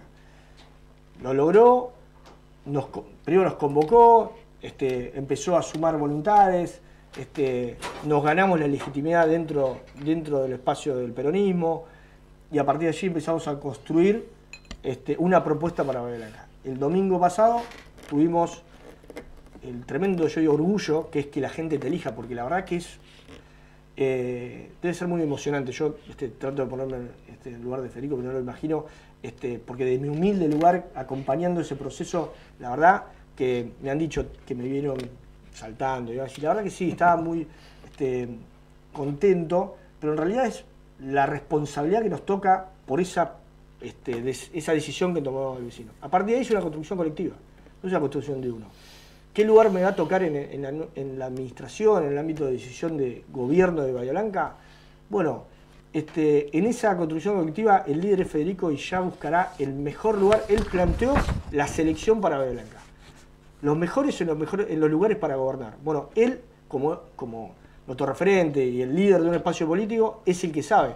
Es básicamente, este, bueno, él lo plantea mucho en cuestión de equipo, ¿no? Este, el capitán del equipo. O sea, el capitán del equipo es el que moviliza al resto para ver lo Sí, mejor de cada uno. pero tiró cuatro cargos ya decididos y a vos te pone ahí en un rol importante. Pero porque, no porque- a ir a tu casa. Está bien, pero esos son lugares claves, porque el tema seguridad nombró a quién va a ser el secretario de seguridad. Bueno, el tema para nosotros seguridad es clave, no puede haber un bache. Está bien, no puede pero haber... si vos estás haciendo la transición, tu lugar también es clave. Si no, Y bueno, hoy es un lugar clave y veremos el que me secretario toca. de transición. Mirá, se acaba el día de diciembre, claro. Gracias por la transición. Otra cosa. Continuaremos también tomando café. sí. Escúchame, y obviamente tu antecedente de presidir la zona franca puede ser un antecedente interesante para conducir el puerto. Se, tocan, viste, hay algunos roces ahí. ¿Qué es la zona franca? ¿Para qué sirve? Este, mm, la verdad que es un- una herramienta de desarrollo muy importante, que mm, hoy se ha convertido en una política pública. Y es, es, eh, de verdad importante. Lo que pasa es que el vecino a diario no la ve Claro, porque se obvio. confunde y a veces hay zonas francas que son como free shop, que la gente puede ir Claro. a comprar. Pero eso está en las fronteras. Podrían no- agregarlo acá eso también. Lo que pasa es que está pensado para que la gente no cruce todo el tiempo la frontera del otro Claro, lado. Entonces le quitan los impuestos, cosas que se venden. Estas zona franca del interior de la- de- del, del interior como es la nuestra, es una herramienta en la importación y exportación de mercaderías. Una herramienta muy importante. Que de hecho es tan importante, insisto, que la ley de zona franca de, de la Argentina prevé una por provincia y sin embargo en Bahía Blanca hay dos. Claro. Bahía Blanca, perdón. En la, La provincia de Buenos Aires hay dos. La Plata fue primero. ¿Y por qué existe la de Bahía Blanca y Coronel Rosales? Porque un grupo de legisladores, distinto a color político, allá por los 90, advirtió, porque veían que era una herramienta de desarrollo que le iba a servir a los puertos de Bahía Blanca y Coronel Rosales, que el puerto de Bahía Blanca era un puerto franco y que existía una ley previa a la incorporación de Buenos Aires a la, a la Argentina, a la Confederación Argentina, y estaba vigente. Entonces se peleó el reconocimiento a nivel nacional y allí, a partir de un decreto de Menem del 99, se da el visto bueno a la creación de la zona franca, Bahía Blanca con el Rosario, son los dos distritos, y a partir de allí empieza un proceso de, licitación, puesta en marcha, todo un proceso. Y ahí es donde yo planteo que se convierte en una política pública, porque todos los que nos tocó, soy presidente como funcionario provincial, pero tiene un directorio Claro. que tiene un representante del municipio de Blanca, otro con el Rosales, Y después tiene uno por la Unión Industrial y uno por la UCIAPA de Punta Alta, que es como la Corporación de Comercio e Industria de, De Punta de Alta. Punta Alta. Entonces vos fíjate que hay un directorio que yo, en soledad política, de una manera, otros de otro color político, y sin embargo, yo tomé para dar un número, ¿no? De cómo viene creciendo, insisto, no por mí, sino porque se ha convertido en una política de Estado. Y todos los que han pasado distinto color político han aportado. Yo ingresé en plena pandemia, teníamos 100 empresas inscriptas que utilizan el régimen y, que ahora brevemente lo explico, 100. Y, y lo utilizaban habitualmente 50 de esas 100. Hoy tengo 230 empresas inscriptas, 232 creo que son empresas inscriptas este día, y el 80% operan con- a diario No. con zona franca. Es una herramienta que, por ejemplo, las pymes utilizan para, este, para financiarse. ¿Qué significa? No tienen que pagar los tributos todos juntos. No es que no pagan impuestos, no pagan impuestos de importación todo junto al momento de comprar la mercadería. Un contenedor vale este, 100, los impuestos son 80. Entonces, cuando lo 80 dejan, arriba de los 100. Claro, entonces cuando lo dejan en zona franca, todavía no pagan los 80. Está dentro, es como una ficción. Bien. Que está ahí adentro y entonces no pagan. ¿Y cómo van a pagar los impuestos? Cuando van retirando la mercadería. Entonces, si vos, por ejemplo, tenés un proceso continuo, que tenés un insumo importado, que tenés que ir, no hace falta que, que- que pongas todo el dinero por delante, sino te vas financiando. Por ejemplo, después tengo empresas pymes que en la pandemia se animaron a saltar el importador de Buenos Aires y se estoquearon en zona franca y, empiezan, y venden acá y para el sur, repuesto de camiones, Mirá. este, accesorios celulares. Después tenemos las empresas del polo Compraron ellos directo, digamos, Exactamente. ustedes. Exacto. Y hay una logística. Zona Franca Uruguay, descarga en Zona Franca Uruguay y por tierra llega un camión a Zona Franca Bahía Blanca con el Rosales. Digo, ha mejorado la logística, ha crecido en volumen. eh, y además, el polo petroquímico, por ejemplo, tiene en la pandemia pasó algo que nos puso de relieve. Tenían que tener repuestos críticos, no los podían mover, porque no podían detener la producción. ¿Y dónde estaba el repuesto? En China, en Estados Unidos, en Canadá. ¿Cómo lo traen hasta acá? Entonces ahora tienen repuestos dentro de la zona franca. Entonces, si lo necesitan en, en Dow de Brasil, lo necesita, lo manda para allá. No lo, no lo, no lo importó todavía, está en esa ficción afuera. Si lo necesita acá, en 24 horas, 48 horas, lo tiene en su empresa. Después, este, muchas empresas que proveen a terceros, están dentro de zona franca y proveen a empresas importadoras. Digo, es una caja de herramientas que tal vez este, por ahí el que no está habituado, no trabaja, pero quien es- está escuchando y trabaja con importación o exportación, tiene que anotarse, tiene que acercarse y asesorarse porque, o hablar con su despachante de aduana, que hoy ya todos lo conocen. Lo que pasó que había el comercio internacional, previo a pandemia y previo al, al encallamiento, o sea, se encalló un buque en el canal de Suez y hizo un lío bárbaro en el comercio internacional. A partir de esos dos hechos, este, cambió la lógica. Antes se trabajaba just in time. La gente importaba y era perfecto. A partir de ahí, soltaron todas las alarmas. Se empezó a hablar de los mercados de proximidad. Este, fabrico en China y vendo en Estados Unidos. Empezaron a mirar de reojo esa cuestión. Y, ot- y otra fue esto, estoquearse en lugares este, francos como la zona franca. Por eso que nosotros empezamos a tener, este, a ponernos de relieve con empresas grandes que además trajeron las pequeñas empresas que se Pero animaron. vos tenés un lugar físico donde hay containers con Claro. mercadería acá en Eh, Bahía. Claro, no. Coronel Rosales. Bien. Tengo dos áreas. Coronel Rosales, tengo dos naves de mil metros cuadrados. Tengo, che. La zona franca tiene dos naves de mil metros cuadrados que eh, hoy están completas, de hecho. Opa. Y de hecho se está analizando la, la- la- o sea, está en el proceso en realidad de construcción de una nueva nave. Se está analizando la, la habilitación de una segunda zona franca aquí vinculada al puerto de Bahía. Porque en el acuerdo político primero tenía que estar en Punta Punta Alta y después en Bahía. Pero también está la subzona franca. La subzona franca es un área franca logística dentro del puerto de Galván. Galván no tiene esa plazoleta, ¿viste? Cuando entras al puerto y tenés un. del puerto de contenedores tiene todos los contenedores afuera. Sí. Bueno, Galván no tiene. Galván es el sitio, sitio público de, Claro. de Puerto de Bahía Blanca. No tenía esa plazoleta. Entonces se le creó esta subzona franca donde ha, sido, ha mejorado tanto la logística de, en cuanto a la operatoria del puerto, ha- se ha sinergiado tanto que todos los eo- eólicos, ¿sí? las aspas, Pasaron. bajan a zona franca. Claro. ¿Por qué? Porque lo que pasaba antes que, eh, de hecho, se vio en los puertos de Uruguay y demás, era que venía el puerto, venía el buque cargado con las aspas, imagínate la operatoria de bajar un- esas Sí, aspas de sí. 70 metros, tenía que aduana en el momento donde se trababa un papel para bajar una colas de, bu- de buque, eso pasó en, en Uruguay, y después la logística de ponerle un camión y además traen Moverlo. 40, 40 aspas, no hay 40 camiones para llevar esa, Claro. entonces, ¿Qué se hace? Bueno, se bajan las aspas a la zona franca, este, las cabezales, este, los, los puertos, se, se baja y se guarda en zona franca. Y después se, hacen, se, se arma la logística para sacar tres aspas. Entonces vienen tres camiones, salen y se arma la logística terrestre. El 80% de los, de los parques eólicos que hoy siguen construyéndose desde San Luis hasta Mar del Plata entran por Bahía Blanca. Y entran por Bahía Blanca por el puerto y por la zona franca. Digo, por eso digo que es una herramienta que le sirvió al hasta puerto. de acá hasta Tucumán. Sí, Po, San Luis San Luis, perdón. hasta San Luis. Eso eh, es una herramienta que se generó a partir de tener este régimen de zona franca. Bahía Blanca. ¿Sabías algo? Mirá, en realidad yo me incorporo a- a- con, con Federico en, en la gestión del puerto allá por, 20, por marzo del 2020 y asumí en Zona Franca en mayo del 21. En ese proceso, dentro del puerto de Bahía Blanca, este, a- eh, el puerto de Blanca es accionista, ya está vinculado a la Zona Franca porque la concesión la tiene el puerto de Blanca, con lo cual empecé a, trabajar en distintas cuestiones que Federico me pidió, vinculadas al puerto, una en el tema Zona Franca. Y a partir de allí... O la- sea que la- sos el próximo presidente del puerto. Clarísimo. Pero volvamos al hoy. Así salimos a la zona franca. Sí, ¿con quiénes hablaste ya? ¿Del municipio? ¿Con quién está? De la transición, volvamos a la transición. claro. Principalmente conversamos con, con Pablo Romera este, en esta eh, bueno, en esta comunicación, bajando la comunicación que habían tenido primero Federico y Héctor, este, para a partir de allí ir come- comenzando a conversar con las distintas áreas. Hoy nos tocó este, gobierno con Marcos Strettenberger y estuvimos también con este, Sandy, con, ya con Carlos de Vadillo, que va a ser la persona que sea el secretario de Economía, según la- lo que ha mencionado Federico, va a ser el secretario de Economía y por eso nos sentamos también con Sandy a, a comenzar a ver este, los números de, de la municipalidad. ¿Y qué hablan? ¿Te sentás con Marcos? ¿Y? ¿Querés café? Bueno, este, Tiene una- tiene un expreso. no, es cordial, tomamos un mate y conversamos de cuáles, en qué circunstancias estaban estas cuestiones que para nosotros son prestaciones esenciales.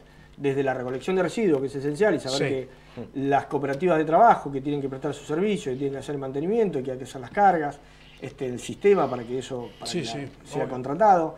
Este, que, por ejemplo, deporte, todo lo que tiene que ver con deporte, lo que tiene que ver con las colonias de vacaciones, lo que decía yo del Maldonado, estas cuestiones que si nosotros subimos el 10 de, este, cuando se suma el 10 de, de diciembre, bueno, las cuestiones que para el verano tienen que estar en marcha, Claro. Eh, la fumigación, digo, hay que más cuestiones que tienen que preverse y que, insisto, o sea, bueno, estamos este, conversando para saber qué es lo que se ha hecho este, y algunas cosas hay que tomar decisiones, por ejemplo, el presupuesto este, claramente va a ser otro, ¿no? Entonces, este, hay que ahora presentar un presupuesto, nosotros planteamos presentar un presupuesto propio, porque va a tener la impronta que, quiere, que le quiere dar Federico a- a- al gobierno, y por supuesto, para eso tiene que esperar que nosotros estemos este, asumidos para poder presentar el presupuesto.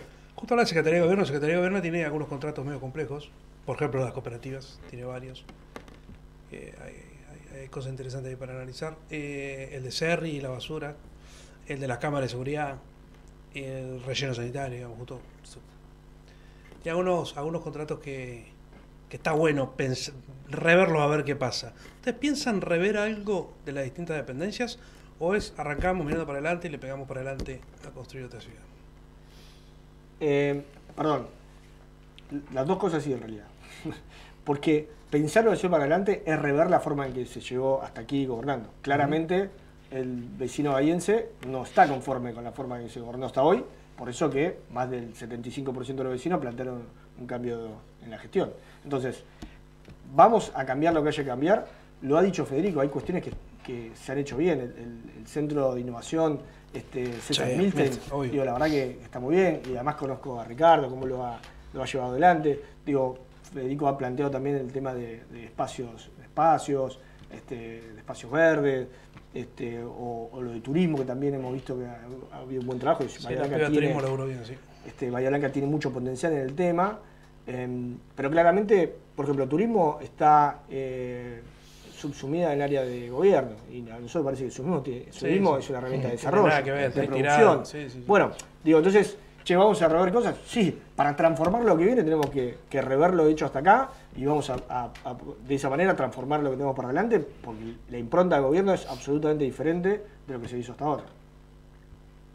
Toma mate con chocolate. Bueno. Che, es, es más importante, o sea, el intendente y sus funcionarios tienen que estar mucho en La Plata para golpear puertas de Buenos Aires. Sí. ¿Es, es- es- es- es clave eso? Es clave, absolutamente clave. Yo eh, recuerdo en algún momento cuando hablaban de que si las obras son de afuera, eh, las obras, eh, o sea, no es que un funcionario a nivel nacional o, o provincial este, agarra una fichita, las tira para arriba y donde caen sale una obra. Claro. Hay que gestionar, hay 135 municipios, cada intendente que está bien, cada intendente va a defender Pelea suyo, y por supuesto lo que hay que hacer, hay cuestiones que vienen eh, con participación, o sea, bueno, Sí, no decante en el mundo. Pero después hay programas que hay que gestionar. A ver, Montermoso este, no hace mucho y este, Patagones también, Colón, eh, eh, Suárez también, entregaron, este, puntualmente me acuerdo el nombre de- el número de, de Montermoso porque me llamó la atención, 7.000 lotes con terreno, con servicio, 7.000. Bahía cero. Entonces decía, ¿cómo cero? Lo pregunté porque digo, no, está mal el número, Dije, Claro, no puede ser, acá algo 100 por pasó, no puede ser. No, está bien. Eso es, bueno, no hubo gestión este, de tierra para ir a buscar los programas nacionales, porque los programas nacionales están. O sea, hay programas nacionales donde la nación pone la- el dinero para las inversiones de infraestructura mínima para poder gestionar la tierra con servicios. Bueno, digo, tenés que ir a golpear puerta, no hay ninguna duda. La presencia del intendente en los ámbitos de decisión es muy importante. Golpear puerta, tener legisladores comprometidos con la, con la sección también es muy importante. ¿Y lo van a tener? no tengo dudas. No, este, lo- los senadores y los legisladores que, que trabajan realmente, yo eh, quiero, particularmente voy a hablar de lo, porque no me gusta hablar más del resto y mucho menos. Este, Marcelo es un tipo sumamente comprometido con la religión, con Bahía Blanca, y, y hoy con, con esto, con este trabajo que hicimos para poder este, hacer esta propuesta de gobierno, este, lo mismo que Ayelen Durán, digo, realmente trabajan a diario este, gestionando cosas, no solamente, eh, porque hay, hay una cuestión de, eh, claramente los legisladores, que el- el- algo que habrá que rever, que el Senado creo que este año sesionó dos veces. Vez sí, sí. Pero la realidad es que también hay muchos senadores, por los vínculos que se construyen con los sectores este, bueno, funcionarios provinciales, hay gestión. Los senadores tienen gestión para muchas cosas. Este, representan este, los municipios y demás. Pero el intendente es clave, presencia en los ámbitos de decisión. Los ámbitos de decisión, bueno, sí, somos federales, pero los ámbitos de decisión son La Plata y Buenos Aires. Che, afuera tendrían que buscar, ¿viste? Habría que una oficina que saca a buscar guita afuera, que hay, hay embajadas, hay fundaciones, hay un montón de guita. Bancos, hay... Antes había viaje. Federico está, Ojalá, ojalá lo hagan. China, eh. Federico está trabajando este, en algo de eso. Y aparte la diferencia de dólares se mantiene así, es un montón de guita, porque si te, entran dólares... Federico está trabajando en algo. Vamos a ver. Bueno, vos caminaste al lado de Brentestein y ahora de sus bieles. ¿Qué tienen en común estos dos? Algo tiraste al principio como que pensaste que los dos iban a... Eh, los dos muy vocacionales, los dos fueron Don Bosco. Te te voy a sumar a... No, es que, no debe ser casual que Linares y Brentestein son los dos tipos que tuvieron la, eh, las elecciones con mayor cantidad de votos. Eh, creo que la segunda o la, La tercera era reelección. Linares y la primera era Brentestein. Eh, que tienen improntas. Linares no debe haber ido a Don Bosco, pero debe tener alguna impronta ahí medio rara. ¿Qué tienen entre Subiel y Brentestein? ¿Ves, ¿Ves puntos en común? Sí, absolutamente. La, en cuanto a capacidad de gestión, a, a liderazgo, a, este, a esto de hiperactividad en la gestión, eh, son muy parecidos. De hecho, por ahí hacemos chistes porque quienes nos tocó este, trabajar, quienes este, han trabajado con Cristian y también este, con Federico o lo ven cercano, este, o concejales que hemos estado en gestión, vemos algunos puntos este, en común y por ahí hacemos alguna Te broma. reís, así que hay puntos peligrosos en común entonces. ahí. No, no, es- no, no, peligroso no. Me río porque al contrario, este, tienen, tienen estas cuestiones que tiene que tener este, el que quiere gobernar la ciudad como Blanca. Lo dije al principio, digo, este, no es para cualquiera. Eh, la verdad que hay que tener eh, una impronta personal, una, este, este, un compromiso, una vocación. Digo, he visto, veo puntos en común. Este, por supuesto, dos personas diferentes, pero Sí. digo, sin lugar a dudas veo cosas en común que son las características que yo veo que tiene que tener la persona que quiere gobernar de Blanca. ¿Y crees que, qué crees que vieron ellos en vos para elegirte a vos? Eh, espero que hayan visto un buen tipo. Creo que con eso me alcanza. Después este, podré demostrar el resto, pero principalmente espero que hayan visto que soy un buen tipo. ¿Y por qué te parece importante eso? Porque el resto será circunstancial. O sea, podré este, podría ser bueno mal gestor y podría este, ocupar lugares, pero la verdad que la calidad de la persona es lo que yo elijo. ¿sí? Este, con los que he decidido construir política lo he elegido de ese lugar. La verdad que he tenido algunas oportunidades de, de involucrarme en otros ámbitos de la política y he decidido que no, porque, porque mi decisión tiene que ver mucho con quién lo construís. O sea, es muy importante con quién lo construís. O sea, no es todo lo mismo.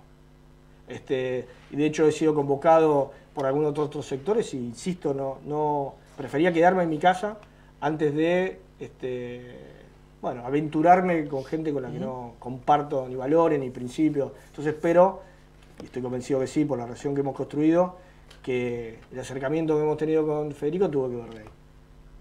¿Te sientes parte de la casta de la cual habla mi ley? No, para nada. Para nada. La verdad que yo me, pasa algo. Yo no entiendo lo que quiere decir este. Ahora se acabó, ¿no? Milei se fue de la casta, la, pero bueno, más allá de eso. Pero yo entiendo lo que quiere decir, por qué picó ese tema y por qué la ciudadanía toma ese tema. Pero hay que. Yo planteo diferenciar eh, quien solamente tiene un cargo para vivir de la política, este, y esto es lo que la ciudadanía me parece que, no, que, recrimina y que rechaza y yo pongo en valor quienes tienen la experiencia de, gestión. Para mí es muy importante. O sea, la, formación en el ámbito público es tan importante como cualquiera quiere administrar lo privado. Claro. Yo a mí me pasa que yo no podría estar enfrente de una empresa privada. Yo no tengo la capacidad ni la preparación para poder administrar una empresa. Yo fui muy crítico en su momento y estoy convencido que tal vez hubo consecuencias en ese sentido que la estamos viendo cuando tuvimos la propuesta, cuando fuimos a elecciones en el 2015, este, también hablábamos de alguien con experiencia y alguien sin experiencia. Era, teníamos por un lado en la interna primero estuvo Iván y Marcelo, gana Marcelo y era Marcelo y, Héctor. Y yo la verdad que mi crítica era esa. A mí me pasa que cuando, mucho nos pasa, ¿no? Llegamos a una guardia y por ahí hay un médico recién recibido, y esto se enoja cuando lo digo, se enoja mi, hermana que es médica. Pero la realidad es que llegamos a un médico recién recibido y queremos esperar nuestro médico que tiene la experiencia, ¿viste? trayectoria. ¿Y un psicólogo recién recibido? Bueno, peor todavía. entonces, y acá pareciera que para administrar una ciudad como Bahía Blanca, lo decía en el momento, lo vuelvo, lo dije hoy, lo, reitero ahora, para administrar una ciudad como Bahía Blanca, que tiene la, las, este, la potencia de una provincia, que nos comparamos con capitales de provincia, me dice, che, ni Neuquén, tú eres capital de provincia. Nos comparamos y somos más que, una, que, algunas, que algunas provincias completas. Digo, tenemos una diversidad productiva compleja, este, tenemos unas cuestiones bueno, sociales complejas, muy, muy difíciles también para abordar. Digo, me parece que la experiencia en la gestión pública para saber cuáles son la botonera, cuáles este, las puertas que hay que golpear, a mí me parece muy importante. Entonces, digo, yo entiendo que el ciudadano esté enojado con el que vive la política. Pero está bien, entiendo que será como la actividad privada, un gnocchi difícilmente vive en una empresa si no funciona, digo. Ese como, a veces pasa el tiempo y no lo puede echar porque cuesta mucha guita ¿eh? en, la, privada también. Pero la verdad es que yo creo, valoro mucho a alguien con experiencia de gestión que se involucre en la política, a veces dejando hasta cuestiones personales, para este, sumarse al ámbito público, con esto que hablamos después que a veces es difícil convocar gente, pero la experiencia es muy, muy importante. La experiencia en la gestión es, para mí, es trascendental. De hecho, cuando nosotros planteábamos la campaña, ahora, esta campaña con Federico, lo decíamos, la experiencia probada de lo que hizo Federico en el puerto, lo veníamos diciendo, lo que hizo antes en otros ámbitos también. Es importante saber los antecedentes. Entonces, a mí me tocó estar en distintos ámbitos. En todos esos ámbitos me llevé el conocimiento. Ese conocimiento es lo que hoy me permite, bueno, este, entrar al municipio, conocer este, cuáles son los, puntos críticos, donde hay que prestar atención. Em, para mí es muy importante eh, la experiencia, tanto la capacidad como la experiencia. Incluso cómo se hace un expediente, que parecen boludeces, ¿no? Pero es re difícil, si no un expediente no sale nada, no compras nada, digamos. Yo tengo, yo tengo una anécdota de un amigo este, que en el comienzo de aquella, de aquella gestión cuando éramos pibes, pasó, digamos, muy jóvenes, este, me dice, no, porque no sé qué hacer, tengo que, este, me a legal y técnica, el área de gobierno. Me dice, no sé cómo hacer para hacer un contrato, porque necesito, porque estoy haciendo un programa, no me acuerdo si era reciclado, qué, estaba haciendo. Y, pero fácil, digo, eh, desprenderlo del expediente, le digo, y ahí cargas el suministro, o sea, mencionás que, ¿qué expediente? Me dice. Claro. No estás en el ¿cómo horno, papá. Le digo, ¿cómo? Le digo, ¿dónde estás generando esta política que estamos hablando? Entonces me muestra un mueble que tenía todos cajoncitos de esos archiveros viejos que tenían todos cajoncitos. Me dice, cada expediente tenía muchas políticas. Me dice, todos esos eh, cajoncitos son políticas que llevo adelante. Y Le digo. ¿tienes que armar el expediente? Y bueno, esto que parece una soncera, era un un funcionario con mucha capacidad, que tenía muchas políticas este, comenzando a transitar con, con empleados municipales, trabajando con las áreas de delegaciones y demás, y sin embargo no sabía cómo armar un expediente. Sí. Entonces, es muy importante la, la experiencia en la, en la gestión pública, sobre todo si hablamos de un municipio del tamaño y la complejidad de Bahía Claro. Blanca, que tiene 3.000 3.000 empleados. Sí. Hay pocas empresas privadas que tienen 3.000 empleados. Es cierto. Y acá La que Cope. la COPE y cuál más. No sé si Acá. alguno más, ¿eh? No sé si alguno más. 3.000 empleados. Bueno, digo, no es poca cosa gobernar el municipio de Blanca. Se necesita conocimiento, se necesita experiencia, se necesita equipo, se necesita Sí, liderazgo. Digo, yo estoy convencido que Federico tiene todo eso y lo vamos a poder demostrar con la gestión que vamos a hacer. ¿Qué es el poder para vos? ¿Te gusta? El poder y la capacidad de transformación. Sí. El poder es una herramienta. La podés usar para lo que quieras. El martillo, este, mi viejo carpintero ha hecho hermosas cosas, pero también puede ser un, un arma peligrosa. El poder es transformación, la capacidad de transformación. Sin poder no se transforma nada. Y la política es lucha del poder para transformar. Si el poder es algo de- que es una herramienta necesaria en la discusión del- de la transformación, de las transformaciones que se necesitan para, por ejemplo, gobernar una ciudad. No hay duda. ¿Y te da, te da cagazo el exceso de poder, ese, ese tipo de cosas o no? No. No porque en el ámbito, en el ámbito democrático que estamos viendo, justo hoy, 40 años de democracia, Ujú. eh, lo planteo. En el ámbito de la democracia tiene los mecanismos de compensación para cuestiones de poder. O sea, existen los mecanismos. Así que esto es lo que nos da, por eso la democracia es tan importante. No solamente es elegimos nuestros representantes. Sí. Tiene pesos y contrapesos para poder contrarrestar este, algunas, bueno, eh, alguien que quiera este, aprovecharse en demasía de ese poder que a veces da los votos, a veces dan el, a veces el poder económico. Este, la democracia tiene eso también. Bueno, vamos a la encuesta cruel y vamos cerrando, que se, te- se hizo tarde. Eh, a ver si te animás. Son crueles en serio, pero bueno. Muy crueles.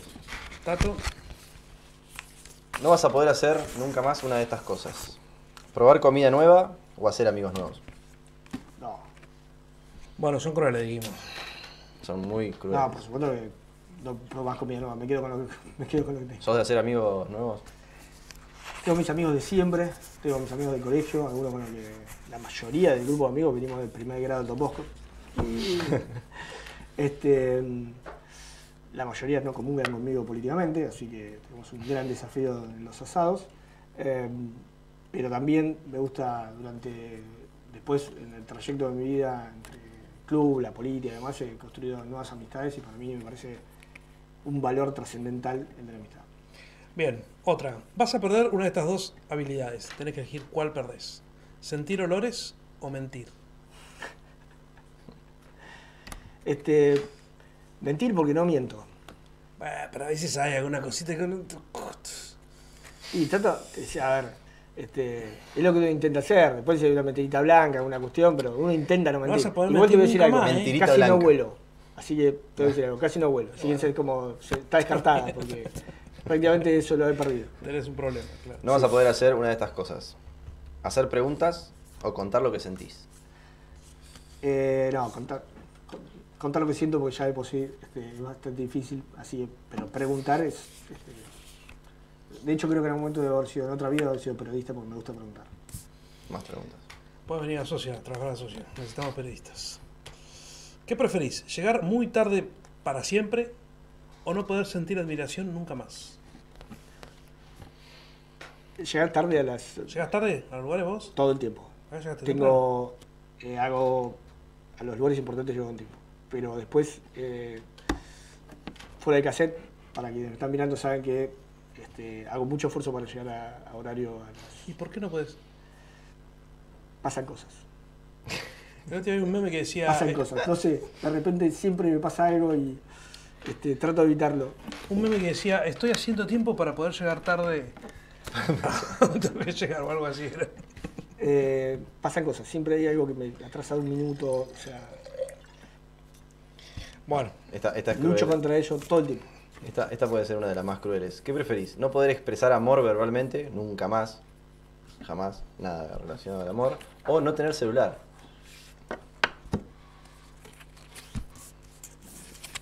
Qué difícil. Muy ¿no podrás qué? Podré- no puedo No expresarlo de podrás alguna manera. expresar amor de verbalmente. manera. No, verbalmente. Verbalmente. claro. Ah, lo dejamos verbalmente. Me Nunca quedo con el más, celular. o el Me celular. quedo con el celular y seré.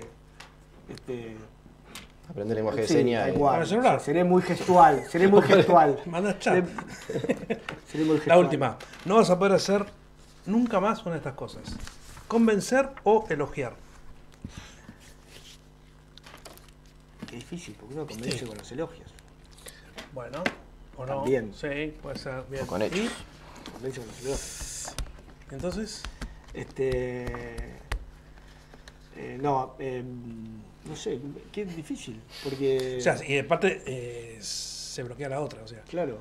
un- si seguís elogiando, no vas a poder convencer nunca. Si seguís convenciendo, no vas a poder elogiar nunca. No, prefiero elogiar, porque prefiero decir que las cosas, que el otro hizo cosas bien. Me parece que es muy importante reconocer las cosas que hace el otro. Pero no vas a convencer nunca más a nadie. ¿eh? habrá que dejar la política, básicamente. Bueno, ¿quiénes son los dos mejores funcionarios o funcionarias que tuvo Héctor Gay? No podés mencionar ni el de Arbolado, ni turismo. Ya Ah, ¿qué dijo? Claro, a. Ricardo. Pará, mencioné a Ricardo. No, otro. Y no, Ricardo, Ricardo, tampoco. Ya lo, Tarde. Alguien más que haya hecho algo bien. Ya los vienen mencionando. Bueno, bueno, Ricardo Walsh. No, pero mencioné a Ricardo Gol de la nada. o Sí, sea, es salió mío. de la nada, Sí, es cierto. La Bien. verdad, ese no estaba en el radar. Vale la pena, porque si no, igual vale. Eh, mm, el doctor Cataldo, que es abogado, es asesor letrado, ¿Sí? ¿Te parece un buen funcionario? eh, trabaja muy bien. Este, ahí tengo dos. Bien, y en Hombres. el peronismo, sacando a fe, ¿quiénes son los mejores dirigentes para vos? Eh, del peronismo, bueno, Marcelo es un, la verdad que un reconocido dirigente del peronismo, sin duda. ¿Te llevas bien con él? Tengo muy buena relación con Marcelo. ¿Tiene diálogo? Tengo diálogo, la verdad que hemos construido una relación política este, en todos estos tiempos. Este, me parece alguien que eh, conoce mucho la ciudad, un tipo comprometido con, con la política de la ciudad. Eh, de hecho, de hecho, voy a decir algo, fuera de cassette. Yo me he encontrado con gente en este año, en esta campaña, que me, tocó compartir boleta con él, que me dijo te voté y me dice, y- por mí, pero al mismo tiempo me decían, ¿por qué? Por Marcelo, por tal cosa. Y alguien, hasta me han dicho, te voté, pero por Marcelo. O sea, la verdad que, o sea, No lo trato por vos. pero lo Salió digo este, como este, que generalmente te lo dice alguien que no es de tu color político, ¿no? O sea, Claro. eh, porque compañero te vota, puede decir, o- pero en definitiva alguien que te dice Sí, este sí. comentario es porque viene de otro sector político. Eh, la verdad que es una persona este, muy comprometida, con mucha experiencia, que le aporta mucho de su lugar. eh, ¿Y con Godoy te llevas? Que es por ahí el otro también que está ahí con, con un sector de poder. tengo muy buena relación con Gabriel. Este, ha sabido, de hecho, ha, ha sabido construir un espacio. Este, tenemos en general el espacio político. Bueno, hace tiempo que el espacio político que finalmente ganó las elecciones el domingo con Federico a la cabeza viene construyendo vínculos de confianza y de relaciones políticas eh, muy fuertes. Y tiene que ver con parte del resultado del domingo. No tengo duda que tuvo que ver con eso. Porque el tema de la unidad del espacio político no es solamente declamativa. Capaz que en algún momento, de hecho en el 19, por eso claro.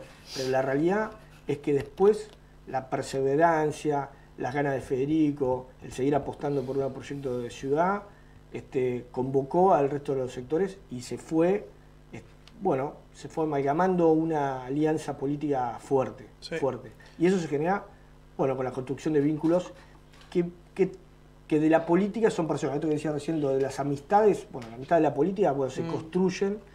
Este, tal vez no va a ser esa amistad que uno tiene con un amigo que conoce de los Sí, seis pero la años. confianza sí se Pero la Exactamente, pero la construcción de confianza en el ámbito de la política son muy importantes y, y claramente para cohesionar un espacio político y hacerlo que trabaje bien y que sea potente para hacer una propuesta de gobierno son muy importantes. Y tuvo, ¿Sabés para mí que tuvo que ver con el domingo. Se ve de afuera como. No se putean tanto, ¿viste? Antes era como. Ah, te sacaban los ojos, una cosa un poco más. eh, más pornográfica, pero ahora como que no. Sí, o es- los que putean están muy por lo bajo y no, Sí, sí, casi sí. No, no salen a flote en, en nada. Pero se ven ahí alianzas, se, ve, se ve algo raro en esa No hay filtraciones. ¿Viste? Esos datos, los periodistas preguntan, ¿no hay filtraciones? Sí, sí, nadie te responde. Pero bueno, ahora empiezan a gobernar, ahora cagaron fuego. La última, ¿a quién invitamos a tomar un vino acá? ¿A quién te invitaría? Sí, apagamos las luces, no escucha a nadie. Hay un interesante acá que se siente, que te parezca copado o copada. ¿Del ámbito político o afuera de política? Le tiene que interesar venir a charlar con nosotros, ¿no? Si no Claro. Y seguro que A mí, hablamos me de política. a mí, a hoy por hoy, hace tiempo me gustaría tener una conversación, por ejemplo, con Pichot. Pero bueno, eh, estuvo el Mundial de Rugby, entonces estamos como muy del tema. Mira vos, ¿por qué? Porque eh, hoy por hoy, hoy el tipo es un dirigente, o sea, de un, a nivel mundial de rugby, y entonces este, hay muchas discusiones, mucha política detrás del tema, o sea, más allá del, del deportista. O sea, hoy como dirigente me gustaría un tipo con el que me gustaría tomar una copa y preguntarle cosas. Este, bueno, el manejo estuvo muy cerca de ser el presidente de la, de la International Rugby Board, o sea, la FIFA del, del fútbol, estuvo muy cerca este, a pocos votos. Digo, la verdad que es muy. Este, entonces, digo, digo, un dirigente de, de, de otro Ah, bueno. dirigente Y el Diego lo elogiaba mucho. A Pichot. Qué No es un cumpleaños dato Diego, menor. ¿no? Sí, No es un dato menor. ¿no? Gracias por venir Gracias y por venir. éxitos. ¿eh? Es lo que les toca. Muchas gracias.